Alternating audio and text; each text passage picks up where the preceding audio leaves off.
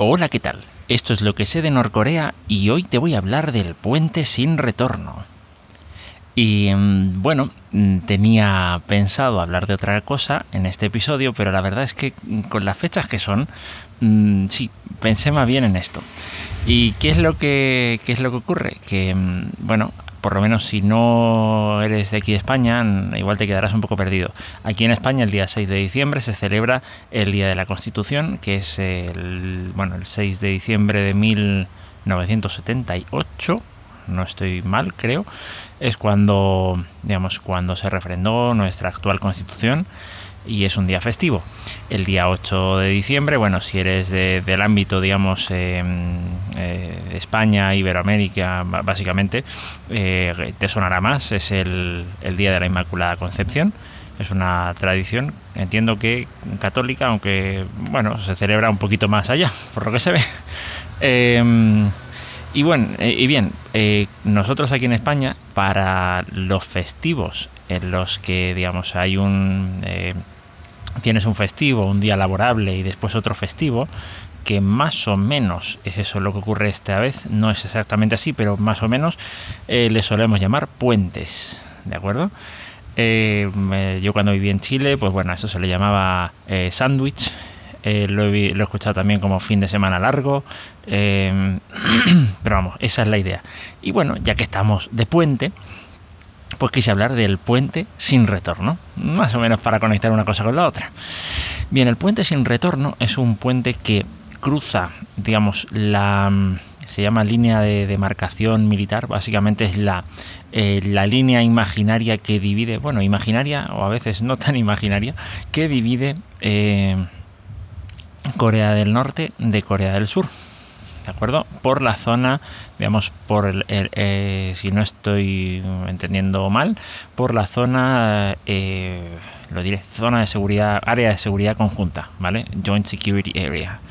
Eh, esta zona es una zona en donde, digamos, los, los soldados de Corea del Norte y los de Corea del Sur, digamos, bueno, de Corea del Sur, Estados Unidos, Naciones Unidas, etcétera, se ven las caras Mm, y bueno, y básicamente teóricamente no pasa nada. Aunque, bueno, sí que han habido algún, algún episodio bastante interesante.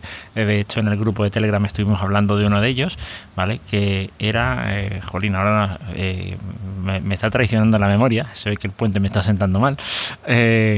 El incidente, el incidente de, del, lo diré, el incidente del árbol o no me acuerdo cómo se llamaba. Era, el caso es que es un, una, situación, digamos, que ocurrió eh, por un árbol que se quería que se quería talar, pues para facilitar la, visibilidad entre dos puntos. entre los puntos de control, digamos, de la parte sur. Y Corea del Norte pues no estaba muy de acuerdo. Esto es la zona, insisto, el área de seguridad conjunta. Eh, bien, ese puente tuvo mucho que ver con eso, pero la razón del nombre del puente sin retorno, eh, digamos, este puente se llama así por un periodo de intercambio de prisioneros que, que, hubo en, digamos, a partir del fin de la, de la guerra de Corea. En 1953 terminó la guerra de Corea y creo que en abril se produjo un intercambio de prisioneros, un poco, no sé, bastante desigual, ¿no? Eh, en el sentido de que, bueno, em, creo que era en torno a 6.000, hasta donde tengo entendido, unos 6.000 prisioneros que estaban en la zona sur, digamos, que pertenecían, vamos a decir, al norte. Em, fueron hacia Corea del Norte y, por contra, pues unos 600 o una cosa así del norte fueron al sur, ¿de acuerdo? Eh, vale, ese fue el primer, el primer eh, intercambio que se produjo, parece, y en, eh, digamos en el periodo entre abril y septiembre de ese año, de 1953, también se produjo otro intercambio de prisioneros, no, no sé la cantidad, ¿de acuerdo? Pero pero bueno, el, tema con ese segundo intercambio parece ser que mm, ocurrió lo siguiente. Se llevaba a los prisioneros a, digamos, a ese puente y una vez que estaban allí se les decía, tienes dos opciones. O te vas hacia mm, el otro lado, ¿de acuerdo? o te quedas aquí con tus, con tus captores, ¿de acuerdo?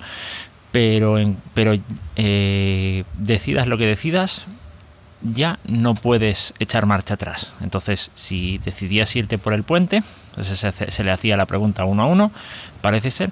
Si te decidías ir por el, digamos, a través del puente, ya no podías volver atrás. Eh, entonces, por eso eh, se le llama el puente sin retorno. wow, eh, esto de grabar ahí fuera tiene su aquel, porque tengo ahí bastante ruidito ahí de, viento y tal.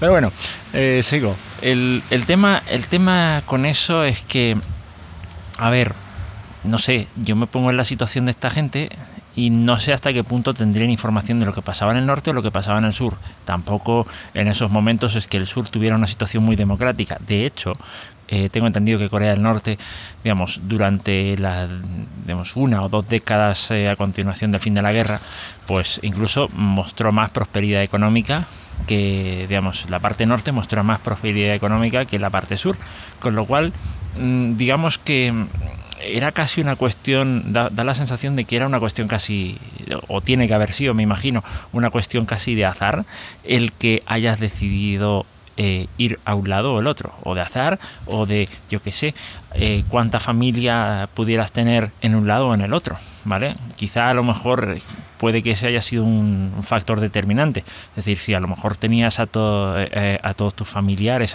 o, a, o, la familia más inmediata o tal en el lado sur, pues a lo mejor si estás en el sur, pues prefieres, quedar, prefieres quedarte ahí, pues por yo que sé, a lo mejor en algún momento te liberan o veto a saber qué. Y y puedes reunirte con tu familia. Eh, si la tenías en el lado norte, pues a lo mejor eso, pero no creo que las razones políticas hayan sido muy determinantes porque me parece que los dos, los dos lados estaban más o menos iguales. Eh, sí que evidentemente pues cada uno con su respectiva ideología, pero al fin de cuentas pues mm, no, no había mucha democracia en ninguno de los dos, o sea que bueno, básicamente eh, ibas a tener dictadura por los dos lados. lo que yo me pregunto es cuántas de esas personas que han pasado del sur al norte o del norte al sur eh, se han puesto después las manos a la cabeza y han dicho, oye, em, mm, hubiera preferido eh, haberme quedado en el otro lado eh, cosa que después ya no pueden hacer, como digo, por eso se llama el puente sin retorno.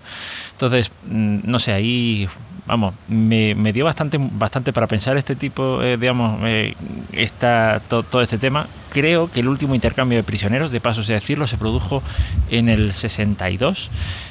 ha tenido algunos usos, pero pero bueno, básicamente parece que Corea del Norte construyó otro puente, digamos, en paralelo o algo así, em, porque ese, bueno, después de, creo que fue a partir del incidente este de, del, arbolito, que fue la poda del árbol que, implicó más, más movimientos militares que otra cosa, pero bueno, mm, eh, no quiero meterme mucho en, ese tema, creo que lo dejaría para, para otro episodio.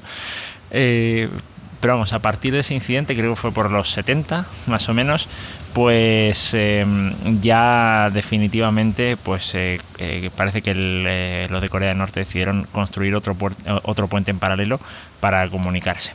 Em, vamos, ahí, ahí hay mucha tela para cortar, pero básicamente eso es de lo que quería hablar en este episodio, de ese puente sin retorno y así dar una pincelada a la historia que hay detrás de su nombre. Y bueno, de todo esto pues dejo, dejo más o menos datos en las notas del episodio y espero que, de alguna forma pues te haya, te haya resultado interesante o no sé, que me comentes un poquito qué te ha parecido, qué, qué te ha parecido o qué sabes sobre el asunto. Las vías de participación, las de siempre, el grupo de Telegram, t.me barra lo que sé de Norcorea y eh, marcolinostyle.com y nos encontramos en un próximo episodio. Hasta luego.